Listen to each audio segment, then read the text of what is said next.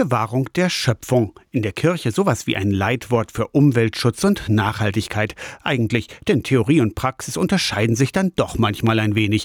Dann liegt statt der etwas teureren Biowurst doch wieder die Wurst aus der Schlachtfabrik auf dem Grill. Und der Kaffee ist doch nicht fair gehandelt. Im Kirchenkreis Halle-Saalkreis hat die AG Nachhaltigkeit jetzt einen Umweltknigge erstellt, sagt Andreas Hilgeroth von der Paulusgemeinde. Wie eben der Begriff des Knigge sagt, es ist ein guter Ton, irgendetwas zu machen. Wir haben sehr viele Tipps und Anregungen zusammengestellt, wie man in seinem täglichen Arbeiten und Handeln die Nachhaltigkeit bzw die Umweltverträglichkeit seines Handelns berücksichtigen kann. Die AG Nachhaltigkeit hat sich dazu andere Gruppen und Initiativen eingeladen, Umweltverbände oder Fridays for Future für den Blick über den Tellerrand. Es war eben da auch wichtig, dass wir uns da nicht für uns selber was überlegen, sondern dass wir diejenigen, die dort Meinung und Kompetenz haben, auch einbinden können in diese Prozesse. Herausgekommen dabei ist der Umweltknigge mit Ideen und Anregungen, aber ohne den erhobenen Zeigefinger, sagt Pharmazieprofessor Hilgeroth. Das ist eben ja immer das, was man